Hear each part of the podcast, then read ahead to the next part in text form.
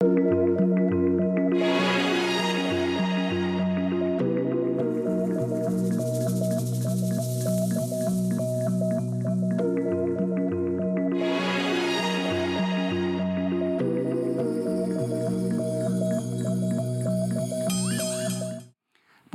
Et merci de nous retrouver pour la foi prise au mot, votre rendez-vous de formation chrétienne. Cette semaine sur KTO, nous allons fêter avec un peu d'avance un anniversaire, celui du dogme de l'Assomption.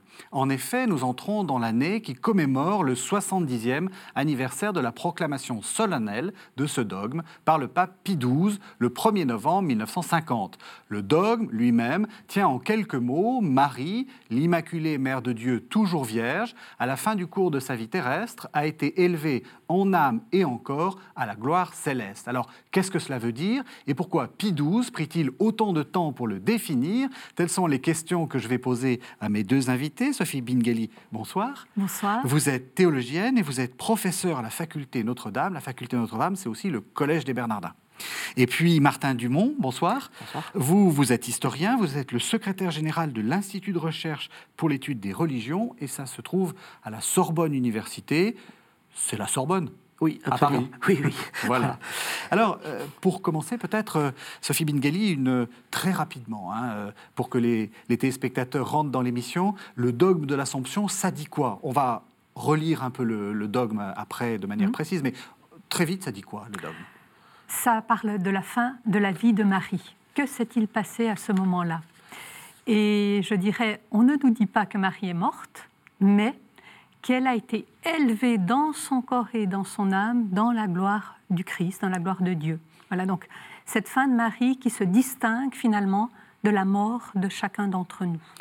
On ne confond pas l'Assomption avec l'Immaculée Conception, parce que quelquefois on confond les, dogmes Mario assez rapidement. Mais c'est important, c'est Oui. bien en lien en fait avec l'Immaculée Conception. C'est un dogme qui est vraiment très lié, puisque l'Immaculée Conception, c'est le début de la vie de Marie Oui. conçue sans péché. Or, la mort, c'est une conséquence du péché. La mort euh, violente de la séparation du corps et de l'âme et de la dégradation du corps, c'est une conséquence du péché. Donc, en fait, les deux dogmes sont bel et bien très unis. En tant qu'historien, est-ce que, euh, Martin Dumont, est-ce que ça vous surprend que ce dogme ait été proclamé si tard? Parce qu'en fait, on a l'impression que c'est un dogme euh, qui, alors pas sous sa forme dogmatique, hein, mais qui, était un peu partagé depuis fort longtemps, non? Oui, c'est effectivement une croyance euh, dans, Oui, dans voilà. l'Église. Euh, on va dire depuis très longtemps, il y a eu des fêtes liturgiques qui avaient été euh, organisées. On sait notamment par exemple qu'en France Mhm. est très populaire la fête du, du 15 août et donc de l'Assomption. Euh, mais c'est seulement à partir du moment où euh, la, la Vierge Marie a été euh, déclarée, donc on a reconnu comme dogme l'Immaculée Conception, que un, des mouvement qui s'était fait, euh, qui avait eu lieu déjà avant, et, mais euh, par euh, des cas isolés, réclamant la proclamation dogmatique de l'Assomption de la Vierge, qu'il y a une relance de ce, de ce mouvement qui commence dès 1849. euh, avec en fait des l'archevêque de Malines par exemple Mhm. qui répondant à euh, la demande de, de Pie IX, Pie IX avait consulté euh, l'épiscopat du monde du monde entier et répondant donc à Pie IX, euh, l'archevêque de Malines dit ben, en fait puisque euh, on pose la question pour l'Immaculée Conception euh, on- il serait bon également euh, de euh, déclarer euh, également qu'il y ait une définition dogmatique pour euh, l'Assomption. Oui, d'ailleurs, le, le jour du 15 août, on fêtait quoi avant le, avant, avant le dogme? À l'origine, alors là je remonte encore plus loin que le 19e siècle ou avant, on, re- on peut remonter au, pratiquement en 431, c'est euh, donc euh, Marie, Mère de Dieu, Oui. qui est proclamée à Éphèse. Mhm. Et assez vite, on a une fête du 15 août, qui est la fête de la Théotokos. Mhm. Et Donc la mère de Dieu. la Mère de Dieu. Mhm. voilà, Excusez-moi, j'ai la voix qui est en train de aucun, problème. C'est l'émotion. Oui. Et euh, ce qui est intéressant, c'est de voir que très vite, euh, cette euh, fête de Marie, Mère de Dieu, s'est orientée vers Mar- le, le dies natalis de Marie, donc la naissance définitive, la naissance au ciel ou la mort de Marie. S'il faut, euh, on, on a utilisé ce terme, on a utilisé des, des termes proches. Donc la fête était là. D'accord. De la, on peut dire de, de la mère de Dieu, Théotokos, à l'Assomption ou Dormition, ou, euh, et cela dès les 6e siècles. Est-ce qu'il faut faire une, une- Voilà, vous avez dit euh, Dormition, Assomption. Est-ce qu'il faut faire une, euh, une distinction entre Assomption et Dormition? Enfin, quelle est la, dis- la distinction qu'il faut faire?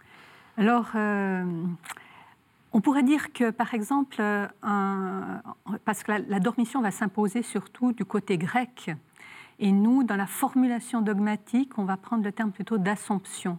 Néanmoins, euh, la dormition va, comprend aussi une assomption, même si elle n'est pas dite dans, dans la fête ou dans, dans une formulation dogmatique.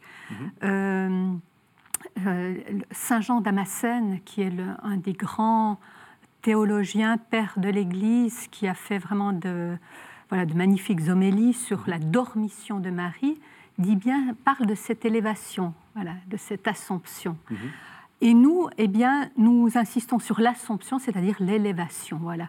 Et peut-être le ce qui est intéressant d'entendre dans assomption, et là j'ouvre sur un autre, une autre réalité du mystère, c'est l'ascension. L'ascension qui concerne le Christ, Oui, c'est un acte où lui-même est acteur de l'ascension, il monte lui-même, Voilà. si on peut dire. dans l'unité de sa personne C'est divine. peut-être pas très joli théologiquement de dire ça comme ça. Non, mais c'est comme Voilà. Dieu, dans l'unité de la personne divine, c'est lui qui s'élève, qui a la, puissance de Dieu qui est à l'œuvre en lui, c'est la puissance dont il est, comme fils de Dieu, bénéficiaire. Mhm. Marie est assumée, est- c'est un terme passif, l'Assomption. En fait, c'est par l'œuvre de Dieu, par, euh, je dirais, le, le rejaillissement de la puissance de vie de son Fils, qu'elle est, euh, qu'elle est élevée ainsi dans la gloire du ciel. Alors vous rentrez en fait tout de suite dans le dogme. Ce que je vous propose, c'est qu'on on lise Mhm. euh, le passage de la Constitution apostolique Munificentissimus Deus euh, du 1er novembre 1950, qui est le- le- le- bah, le- l'endroit où Pie XII définit dogmatiquement ce dogme. Donc on va lire ça et vous allez nous en faire l'exégèse, si je puis dire. Donc on écoute le pape Pie XII.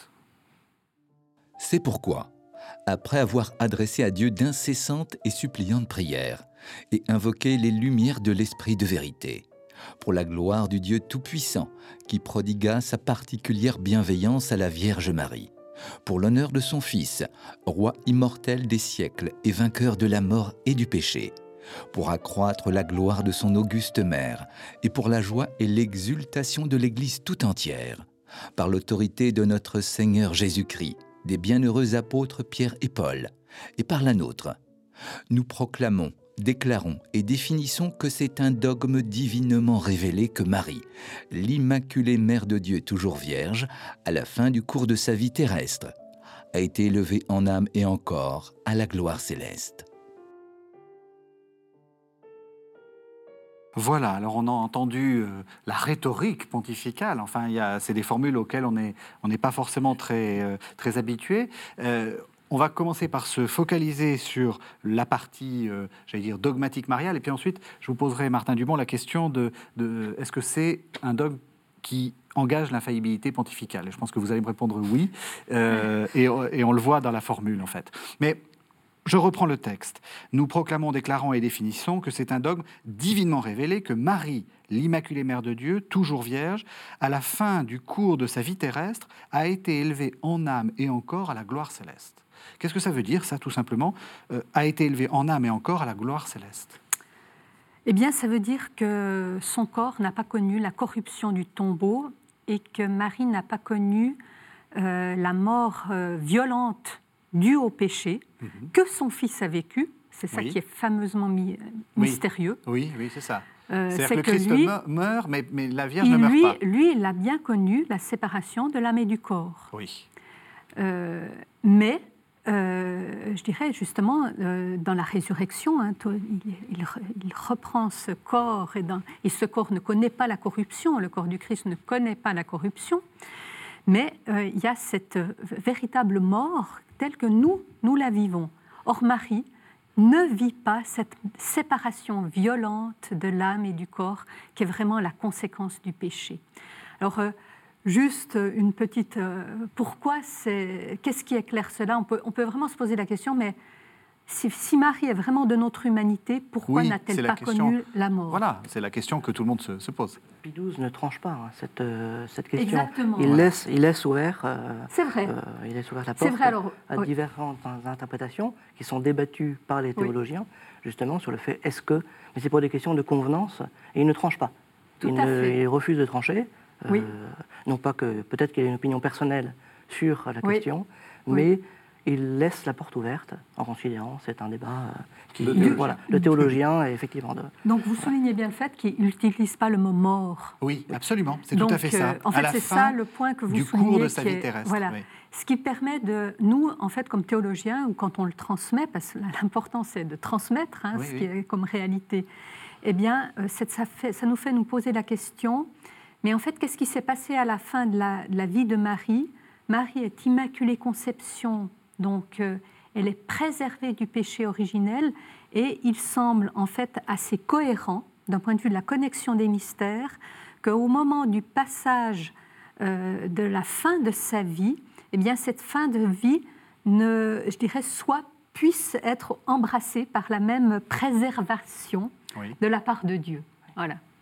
Euh, voilà un petit peu ce qui serait en tout cas. En tout cas Donc ça serait le sens de il lui prodigua sa particulière bienveillance pour l'honneur de son Fils, roi immortel des siècles et vainqueur de la mort. C'est-à-dire que c'est, euh, Marie a eu cette bienveillance, enfin a bénéficié de cette bienveillance divine une première fois pour l'Immaculée et donc, enfin pour l'Immaculée Conception, et donc aussi pour sa, pour sa fin de vie. Exactement. alors soit elle, elle s'est endormie comme, alors non pas par euh, je dirais, la mort violente que le Christ a connue provoquée par les hommes, mais voilà. Euh, mais elle s'est peut-être endormie euh, d'une certaine façon, et euh, je dirais, elle n'a pas néanmoins vécu la séparation du corps et de l'âme, ou en tout cas, je dirais, elle a, elle a vécu un temps qui nous échappe, puisqu'on n'a aucun document là-dessus, qui permet de voir que mystérieusement, elle reste liée à son fils ce qui est de nouveau très cohérent avec euh, ce que Dieu a voulu faire par Marie. Alors, question un peu complexe, elle est au ciel, dans quel état?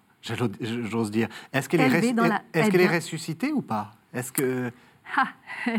Alors, euh, parce que c'est ça qui est. je vous pose la question parce que vous l'avez déjà souligné, la formulation est volontairement donc c'est des hypothèses. Peu précises, voilà. parce que euh, le pape veut laisser ouvert les interprétations. Exactement. Plusieurs interprétations sont possibles. Euh, je dirais que, en tout cas, son état est lié au fait que le Christ est ressuscité et qu'elle bénéficie de l'œuvre du Christ ressuscité. Elle est associée au Christ ressuscité. Moi, je répondrai simplement comme cela. parce Que... Vous restez aussi prudente que le pape. Oui, et oui, parce qu'en fait, euh, ça nous échappe, quoi. Mais en tout cas, on voit bien qu'elle elle a été associée d'emblée à son Fils, puisque c'est par l'œuvre du Christ qu'elle est aussi préservée du péché. C'est la croix qui la préserve du péché. Elle vit dans l'intimité du Christ, elle est au pied de la croix.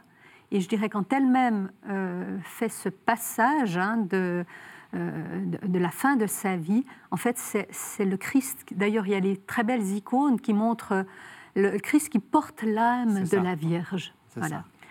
Alors, c'est une autre interprétation encore hein, sur cette fin de vie, mais euh, je dirais tout cela nous indique que Marie est associée au mystère de son Fils ressuscité.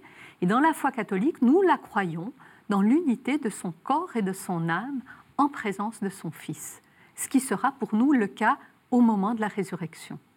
Alors je l'ai dit, il y a aussi quelque chose dans ce dogme qui est cette formule extrêmement ample euh, pour la joie et l'exultation de l'Église tout entière, par l'autorité de notre Seigneur Jésus-Christ, des bienheureux apôtres Pierre et Paul, et par la nôtre, nous proclamons, déclarons et définissons.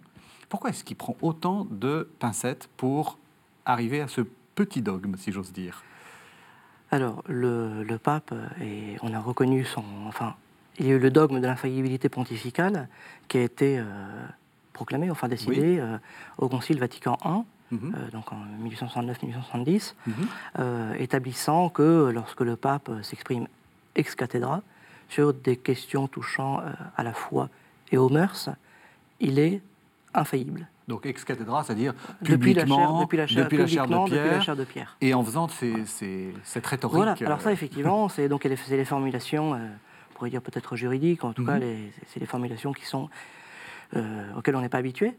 Euh, après, Pie XII, euh, décide- enfin, la, la procédure par laquelle il, euh, il, il décide de, que le, le- le dogme soit proclamé, je la trouve personnellement passionnante. Oui. C'est extrêmement intéressant parce que ça montre que euh, le pape, effectivement infaillible, enfin qui, qui est muni de de, de- du privilège de l'infaillibilité, n'est pas non plus euh, un monarque absolu ou, ou un, un personnage qui va décider tout seul euh, face à l'Église euh, que tel ou tel point relève d'une vérité révélée. Tout à fait. Il est moi, je trouve extrêmement intéressant de voir comment il, il va décider de prendre conseil, enfin de demander à l'épiscopat du monde entier, euh, imitant cela. Donc, il suit exactement la même procédure que euh, Pie IX pour l'Immaculée Conception, et il attend les, euh, les retours, la, la, la bulle, euh, donc euh, Oui, c'est ça. euh, Dei, Virgin, Dei Pare Virginis Mariae, Mhm. euh, n'est publié dans les Acta Apostolici Celis qu'en 1950.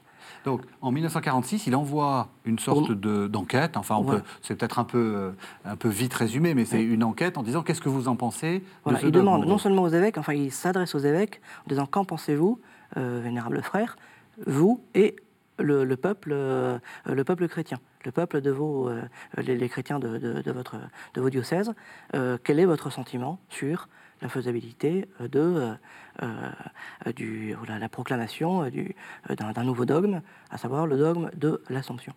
Alors ça, c'est intéressant parce que là aussi, théologiquement, ça veut dire que euh, on utilise à la fois l'infaillibilité et en même temps ce qu'on pourrait appeler une sorte de sensus fidelium. Enfin, euh, on, on- Exactement, on pose ouais. la question à- au peuple. Mais l'un n'est pas opposé. Non, non, non, non, n'est pas non, opposé non. à- Ouais, oui, oui, tout à fait. opposé à l'autre. Euh, euh, en, en fait, on voit que les, les- les proclamations dogmatiques sont d'abord portées par une vie liturgique, par un sens de la foi, justement le sensus fidei des fidèles, dans la prière, dans quelque chose de très concret. Et donc, euh, la question, c'est est-il opportun à ce moment-là de proclamer ce type de dogme? Et donc, euh, cette consultation, je trouve qu'elle indique aussi, quand je vous entendais, je me disais, elle annonce un peu la collégialité que mettra en place le Concile Vatican II. C'est-à-dire que euh, le, le pape n'exerce pas son autorité, même magistérielle, euh, très pointue, euh, liée à l'infaillibilité pontificale, je dirais, sans consulter, sans, sans euh, prendre euh, justement le, cette grande, euh, avoir cette grande consultation de, des évêques et d'une certaine façon du peuple chrétien à travers eux. Donc, en bref, il fait une, une bulle pour, pour, pour lancer l'enquête. Oui. Et alors, qu'est-ce qui se passe? Il a des réponses? Donc il a beaucoup de réponses. Bon, le, le nombre exact, je ne Oui, saurais pas vous le, importe. vous le dire, mais en tout cas, le nombre de réponses, c'est 98% des évêques qui répondent, euh, disent oui, il faut, euh, euh, il faut, proclamer, le, le- il faut proclamer le dogme.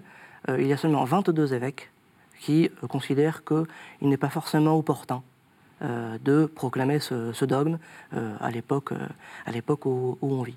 Mhm. Voilà.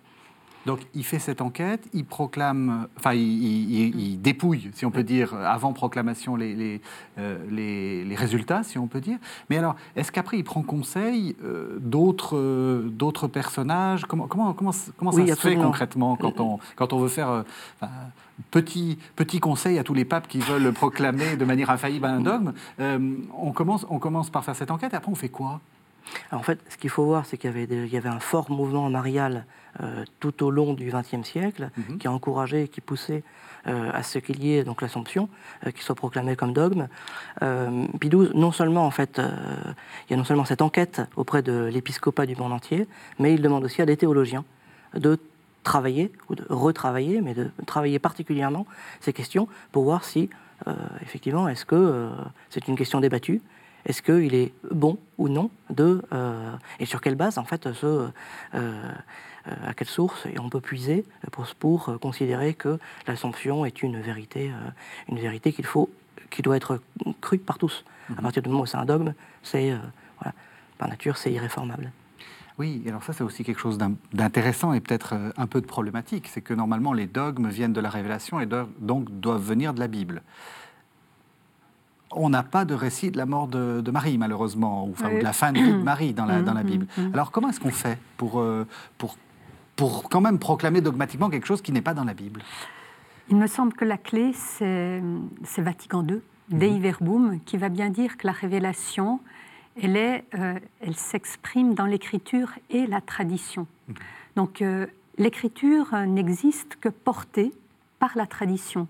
C'est en vivant, je dirais, dans la liturgie, dans la prière personnelle, dans, l'approfondissement de l'intelligence qui contemple le mystère, que euh, je, vis ce que me révèle l'écriture, euh, ce qui est consigné par écrit, on pourrait dire. Mhm.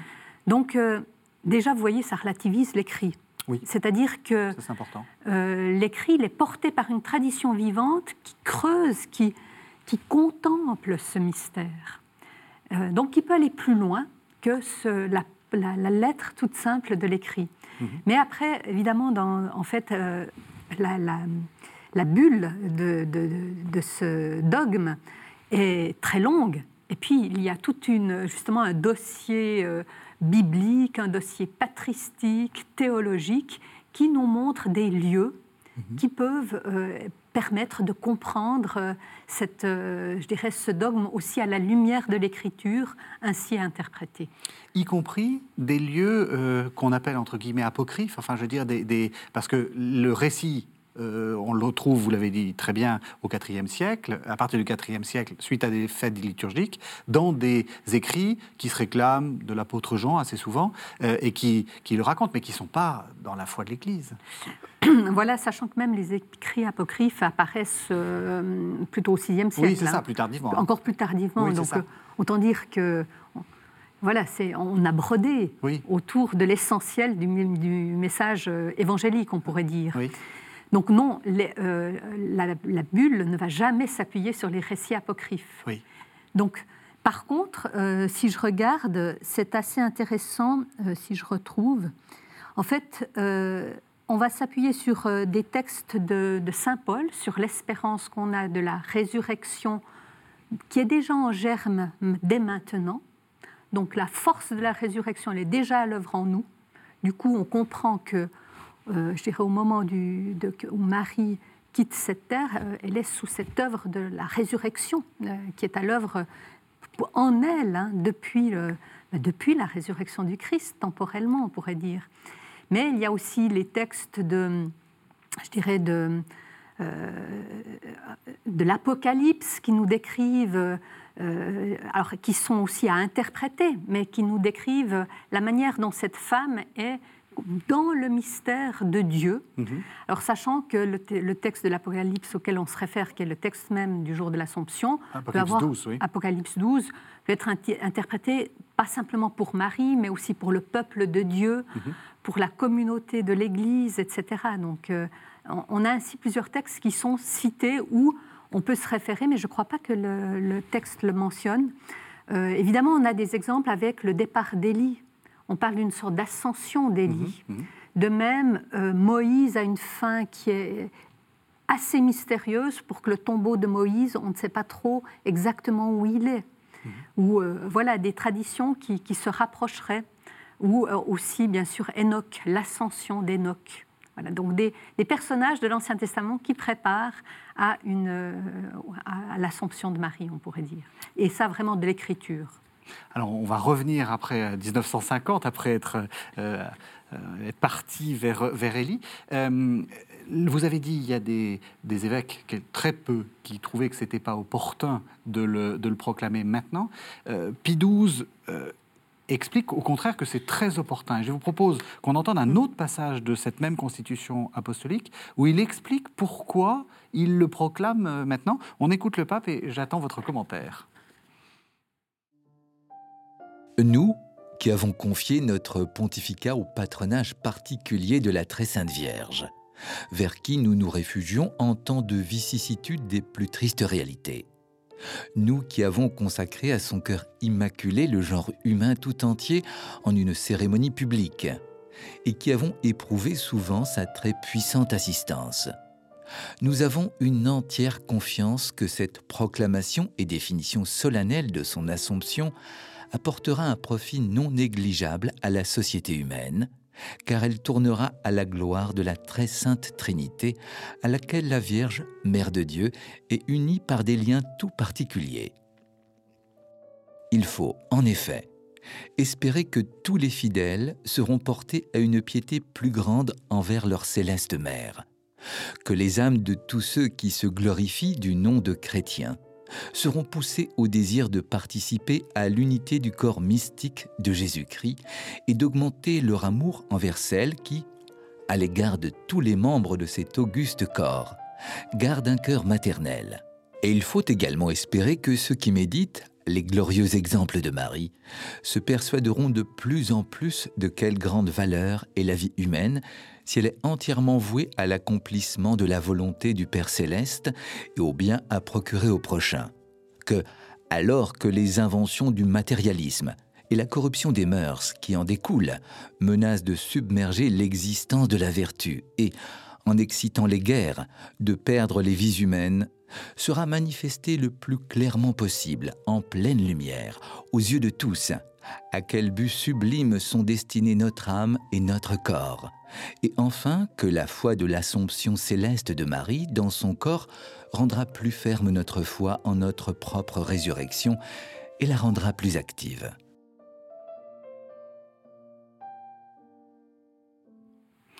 Alors ça, c'est vraiment intéressant parce qu'il y a tous les bons motifs pour lesquels il faut proclamer ce, dogme. Donc euh, presque, il y a à la fois de la pastorale, la politique, de la géopolitique, enfin voilà. Peut-être euh, il faut revenir au statut, ou plus exactement à la position de l'Église dans les années 50 à la fois euh, telle qu'elle est perçue par l'extérieur et telle qu'elle se perçoit elle-même. L'Église de XII, ça ressemble à quoi en 1950 c'est vaste, vaste sujet. Euh, oui, mais vous avez, vous avez que deux minutes pour, le, pour y répondre. voilà. Non, mais on est, euh, on, est à la, on est à la sortie de la guerre. Le mhm. contexte exact du, du, dogme, c'est ça, c'est qu'on est à la sortie de la guerre 39-45. Euh, on, a, on imagine qu'il va y avoir une nouvelle guerre qui, va, qui, va, qui, va, qui va avoir lieu. Il le dit, excitant les guerres. il, il, le dit. Et ce qui est pointé, euh, c'est notamment donc, le matérialisme athée, enfin le communisme, et puis, euh, il ne cite pas hein, les différents nationalismes qui peuvent, qui peuvent exister, euh, qui sont des facteurs de, des facteurs de guerre. Mhm. on a par ailleurs, effectivement, donc, un très important mouvement marial, des congrégations qui se, qui se sont développées.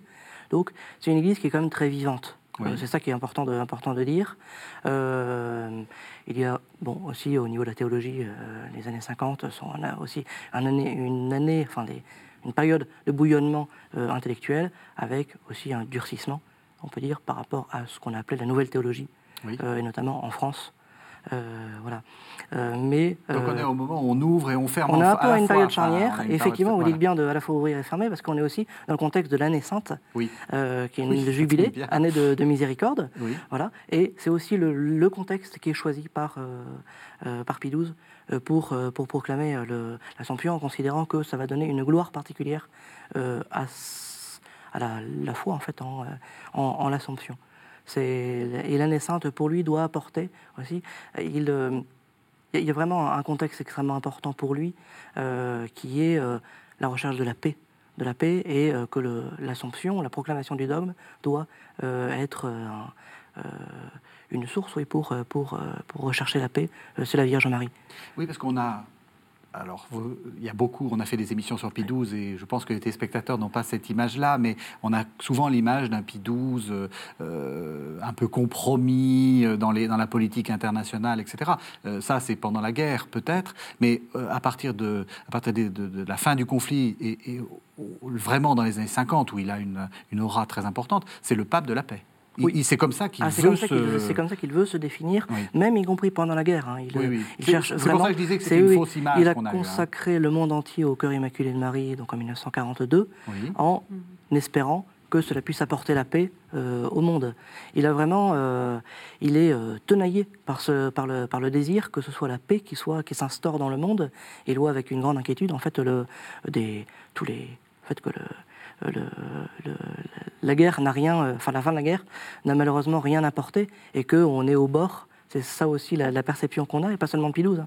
Hein. c'est qu'on est au bord d'une nouvelle guerre mondiale. On est au début de la guerre froide. Mhm. Euh, donc euh, opposant, de bloc, voilà, mhm. exactement, la crise, la, guerre en Corée, et puis donc euh, l'opposition entre les États-Unis et, et, l'URSS, et puis 12 disant, enfin en gros refusant d'entrer dans cette, dans cette logique-là, en disant ce n'est pas vos raisons ne sont pas, ne sont pas nos raisons, ce qui est vraiment recherché, c'est la paix. Mhm. Le, vous avez parlé, de, vous avez parlé du, du, communisme, on peut aussi expliquer que Pidouze est quand même un, c'est sa, phobie, le communisme. C'est vraiment, s'il y en a un qui était anticommuniste, c'était bien lui. Oui, oui, mais il explique justement, et c'est là où c'est vraiment intéressant de voir euh, ce, qui peut être, euh, ce qui peut être dit au moment, euh, juste avant ou juste après, enfin dans les discours qu'il tient, enfin, autour de la proclamation du dogme. C'est vraiment en 1950 même, il reçoit une délégation d'évêques deux ou trois jours après, le, après la proclamation du dogme, et vient une incise. On se demande un peu pourquoi, mais on comprend. C'est-à-dire que les évêques du bloc de l'Est n'ont pas eu le droit de venir euh, assister à la proclamation du dogme. Et Pidouze ah dit euh, Vous n'êtes pas sans ignorer que beaucoup auraient souhaité que euh, nous bénissions, la, que, la croisade anti-bolchevique organisée par les nazis soit, soit bénie, bénite par, par, par le pape. Et Pidouze dit Nous avons toujours refusé. Nous avons ce que nous condamnons, ce qui a été condamné, c'est le communisme, le matérialisme, mais ce n'est pas les peuples et on, on, imagine que, et on veut faire croire que euh, le pape serait euh, fauteur de guerre, voudrait, pousserait à la guerre contre, certains, contre certains peuples. Et Pilouse dit non, c'est faux. Nous, nous, aimons ces peuples. Ce contre quoi nous, nous combattons, c'est effectivement contre le communisme, pas contre les Russes. Mmh. Voilà. Est-ce qu'on peut faire de la pastorale avec de la dogmatique? Parce qu'on a l'impression que c'est ça qu'il est en train de faire, parce qu'il y a aussi euh, euh, quelle grande valeur est la vie humaine, euh, et puis il explique que ça rendra, ça va, ça va en gros relancer tout un tas de gens dans, dans, la foi mariale. Est-ce que est-ce que c'est une manière Est-ce qu'on peut faire, oui, de la pastorale avec de la dogmatique? Alors. Ben, J'espère. Hein. Sinon, on reste des, théologiens en chambre et ce dogme n'aura pas de. Voilà, il va rester pour des spécialistes, ce qui serait quand même terriblement dommage. Mhm. Euh, et justement, le contexte que vient de rappeler. Euh, euh, qui vient de nous être rappelé, nous montre la, richesse humaine de, de, cette proclamation pour la paix. Donc, euh, alors moi, ce qui m'a frappé justement d'un point de vue pastoral aussi dans, cette, euh, euh, dans cette proclamation, c'est cette finale où il dit que voilà, rendre plus ferme notre foi en notre propre résurrection, ou juste avant, quel but, à quel but sublime sont destinés notre âme et notre corps. Ben voilà, en fait, je pense que euh, il me semble que la, l'Assomption de Marie nous met en face de la destinée de l'homme. Et la destinée de l'homme, euh, elle ne s'arrête pas euh, ici-bas, à, je dirais, à cette visibilité et cette, cette fin brutale que signifie la mort humaine pour chacun d'entre nous, mais que eh bien, la puissance de la résurrection est à l'œuvre et que cela est capable je dirais, d'innerver en fait mhm. notre propre vie. Et pour moi, ce qui est assez intéressant de voir, c'est que finalement, euh, peut-être qu'on pourrait penser à ce dogme dans une la prière peut-être la plus répandue dans le peuple chrétien, qui est le Je vous salue Marie, maintenant et à l'heure de notre mort. En fait, nous prions Marie pour euh, à, à, chaque Je vous salue Marie pour cet instant de notre mort. Que ferons-nous de cet instant? Est-ce que c'est un instant, je dirais, qui va arriver brutalement ou conséquence voilà, d'une réalité euh, physiologique ou autre, ou, ou violente, ou, voilà, ou inéluctable? Ou est-ce que ça va être pour moi le moment de la rencontre avec Dieu et je m'y prépare, je dirais, dans cette, pour répondre à l'appel de Dieu? Ce qui semble être finalement aussi ce qui entoure la fin de Marie. C'est-à-dire que Marie euh, ne vit pas la mort, je dirais, directement en lien et justement, on, ne parle pas de mort, comme on l'a déjà dit, mais en lien avec les conséquences du péché. par contre, à quel âge nous a-t-elle quittés Eh bien, je l'ai appris un jour. Ah il y a une. Euh, Mais il y a une tradition. Il y a une tradition. Voilà, qui n'est pas alors, dogmatique, entendons-nous bien, non, non, qui n'est pas parole d'évangile, euh, entendons-nous bien. Voilà. Et vous n'avez pas eu une révélation privée Je n'ai pas eu de révélation privée, mais ça m'a beaucoup touchée. C'était, je faisais une session à des sœurs chinoises, mhm. leur, parlant de l'Assomption. Et je sentais qu'il y avait une sorte de. Justement, la, phrase de, de Pie XII qui disait Mais élevé dans son corps et dans son âme. Et elles, elles avaient des chants, en fait, une tradition de chants missionnaires, sans doute héritée des missionnaires, ou alors on parlait vraiment de la mort de Marie, ce dont parlent les apocryphes aussi. Mhm. Euh, et alors elles me disent comme ça, mais Marie, elle n'est pas morte à 63 ans? Alors euh, je les ai remerciées en fait de m'avoir mhm. appris cela. Je dois dire que ça m'a, voilà, j'ai trouvé que c'était intéressant de nouveau d'intégrer cela, ce qui voudrait dire de nouveau, je, ne l'impose vraiment pas ah comme parole. Pas du tout dogmatique. Pas du tout dogmatique. Mais en tout cas, ça voudrait dire que Marie, quoi qu'il arrive, a accompagné l'Église hein, et un certain temps, mhm. jusqu'à ce jour de ce départ où peut-être était-elle âgée, peut-être avait-elle quelques maladies de, voilà, qui provoquaient la fin de sa vie. Mais ce, que, ce dont je suis sûre, enfin sûre, entendons en regardant, en scrutant ce mystère, c'est peut-être a-t-elle répondu à l'appel de Dieu une nouvelle fois. Mhm. Voilà. C'est-à-dire que finalement, euh, comme le dit Saint Jean de la Croix, la mort, c'est euh, c'est cet appel de la personne qui demande à Dieu de déchirer ce dernier voile qui sépare la personne de Dieu et qui est comme une réponse à l'appel de Dieu. Donc c'est plus une fatalité. Mhm. Et il me semble que ça, pastoralement, redonner ce sens et savoir que Marie nous accompagne pour que ce moment-là soit le plus grand moment de notre existence. Est-ce que vous iriez jusqu'à dire qu'en fait c'est une sorte d'anticipation? Enfin, on a une sorte de, précurseur, enfin comme Jean est le précurseur, c'est-à-dire une sorte de, d'éclaireur euh, qui nous montre ce qui va nous arriver. Est-ce qu'on peut aller jusque-là? Bah, Peut-être que vous rejoignez ce que dit le Concile en, ah, tout va bien. en disant que Marie est la première et qu'elle nous précède comme signe d'espérance. Et pour nous, l'espérance, elle touche quoi ultimement? Eh bien, c'est que nous ayons la vie en plénitude et la vie partagée avec le ressuscité qui nous, qui nous la donne. Et cela, c'est, je dirais, nous le recevons, nous l'accueillons, nous nous décidons pour cela au moment de notre mort. Mmh. Et donc Marie, elle, elle, elle, nous précède et surtout elle nous accompagne. Mmh. Et je pense que donc chaque fois qu'on prie maintenant et à l'heure de notre mort, euh, elle éclaire notre mort de son propre passage, de sa propre élévation. Euh. Tout ça, ce que, ce vient de dire euh, Sophie Bingeli, c'est en, lien avec, c'est en lien aussi un peu avec Vatican II. J'aimerais sur la, sur la, sur la piété mariale de l'époque de, de, Pie XII. Vous avez plusieurs fois dit il y a, il y a beaucoup de, il y a beaucoup de, il y avait un mouvement marial très fort.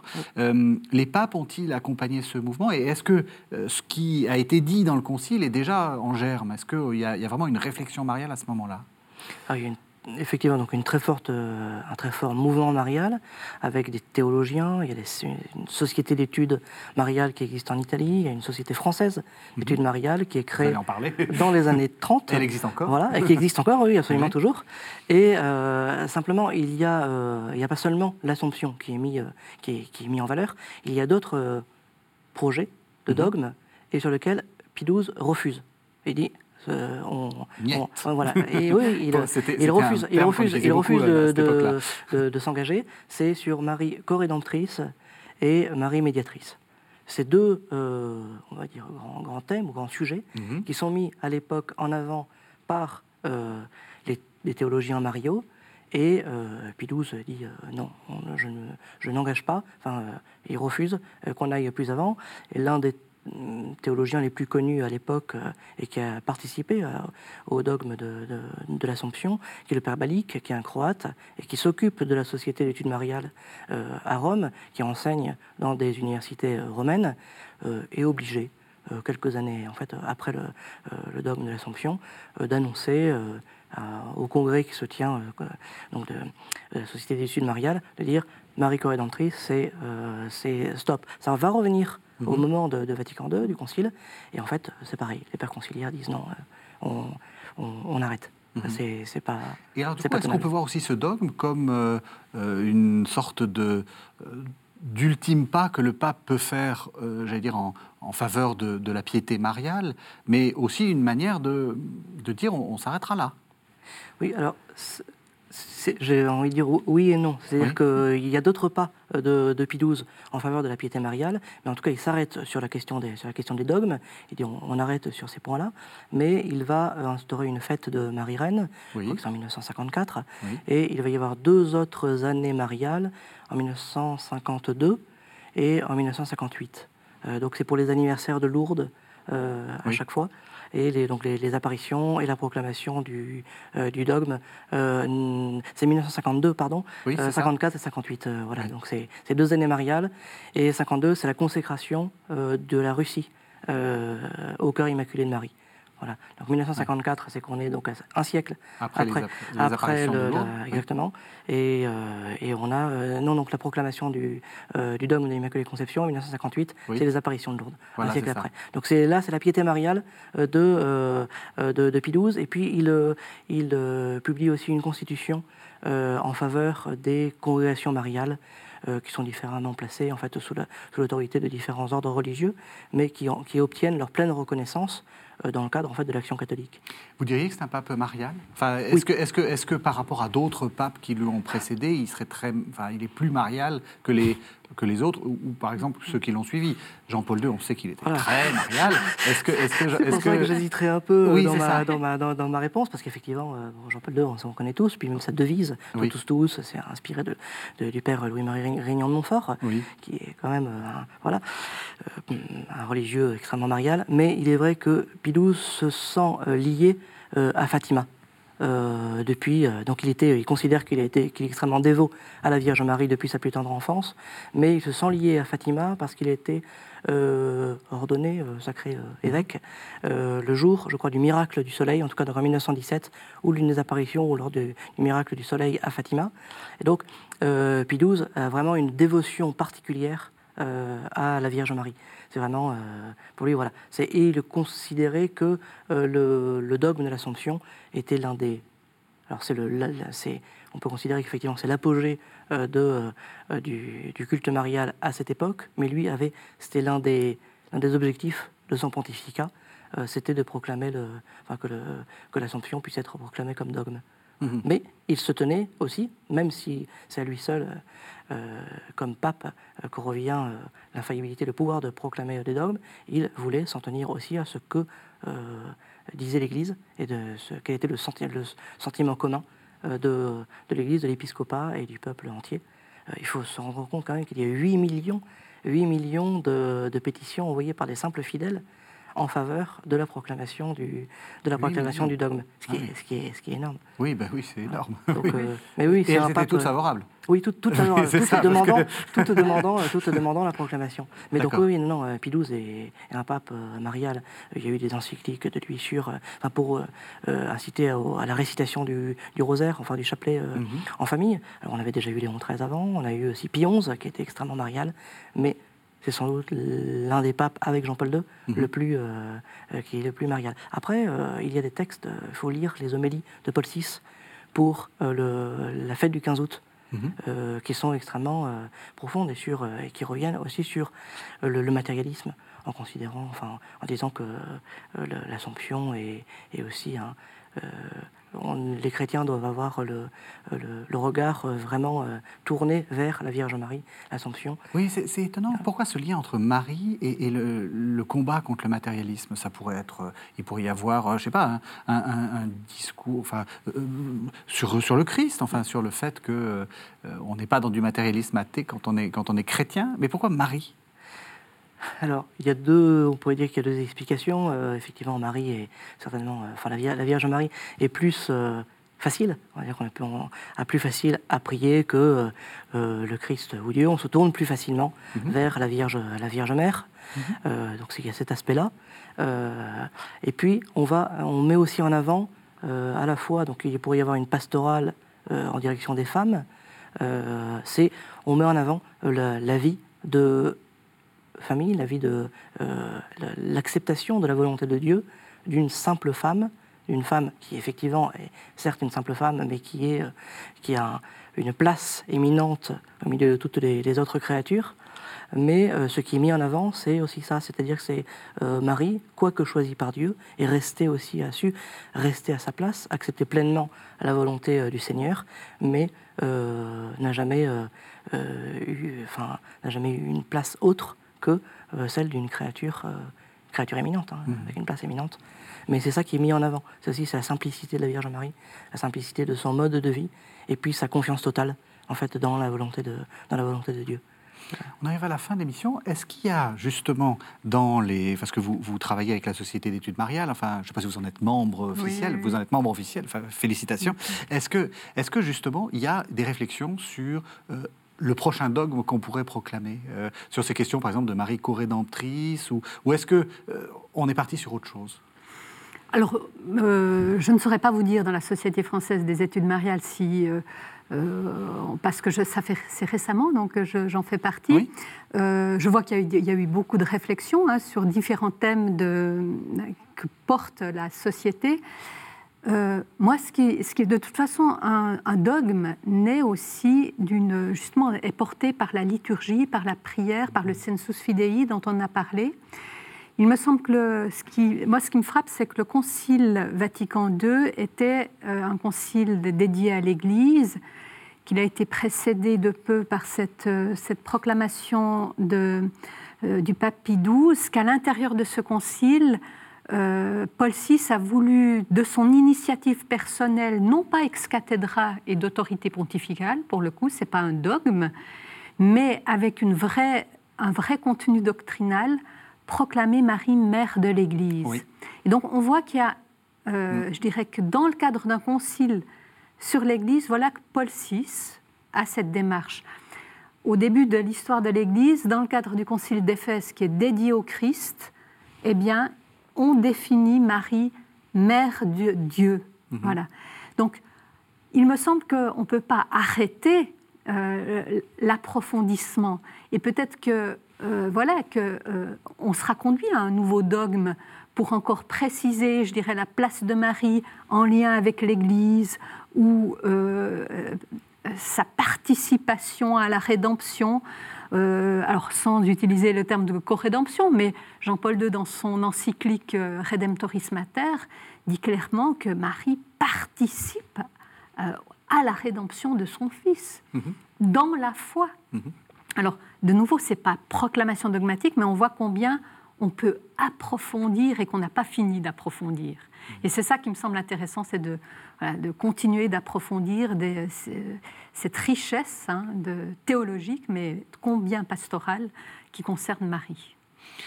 On est à la fin de l'émission. Euh, vous me disiez, Martin Dumont, que vous étiez très surpris en travaillant ce, thème de la, justement de la prudence du pape et, de cette. Euh, il faut peut-être leur dire aux, téléspectateurs, l'infaillibilité pontificale, c'est pas la, la, fantaisie pontificale. Ça se montre bien là. Hein. Il est très très très précautionneux et il prend beaucoup beaucoup de, euh, d'assurance. Oui, oui, absolument. Il, et en fait, non seulement il y a eu cette, cette enquête auprès de, de l'épiscopat, euh, du monde entier. Mais deux jours avant la proclamation du, la proclamation du dogme, il y a un consistoire secret euh, qui est tenu, donc en présence de cardinaux et d'évêques. C'est impressionnant, il y a 450 évêques qui sont présents, et Pie leur dit, voilà, nous allons, euh, euh, nous avons l'intention de euh, proclamer ce dogme. Donc nous, c'est jeu, en fait. Voilà, nous, c'est jeu, mais c'est le, nous de majesté. Oui. Et après avoir demandé l'avis et des théologiens et de l'épiscopat du, du, monde entier, nous avons cette intention. Et vous, que vous et il y avait 35 cardinaux, 450 évêques qui sont présents. Il y avait 600 évêques, pour euh, donner une comparaison, à Vatican. Là, il y en a 450, donc c'est un nombre très, très important. Presque quoi. Très, très important. Et euh, il demande donc de nouveau euh, aux évêques, enfin tous ceux qui sont présents, évêques et cardinaux, euh, s'ils sont d'accord ou non pour la proclamation. Et tous ceux qui sont présents répondent donc pletchette, donc il, il convient. Voilà, oui. Eh bien, merci. Merci à la fois de nous avoir fait découvrir cette, cette question de l'Immaculée, euh, pardon, de l'Assomption, justement.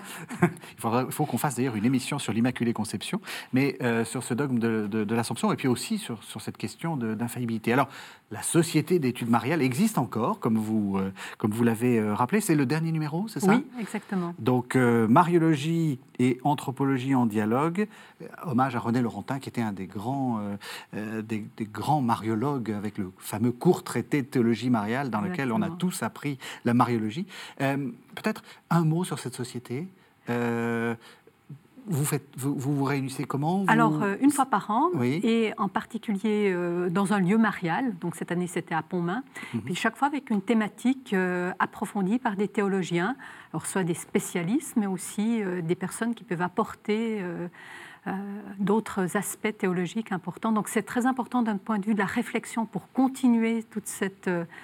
Euh, euh, parce que la théologie mariale, finalement, est peu enseignée. oui, c'est ça. Et, même, vous êtes assez peu nombreux, en réalité, ben, dans, cette, exactement. Dans Donc, je dirais... Alors, mais, mais, je ne parle pas de la société, mais je, je pense aux, facultés, aux facultés. Dans les facultés théologiques, malheureusement, la théologie mariale est, consiste en un cours assez bref euh, dans le cursus du séminariste ou de l'étudiant en théologie.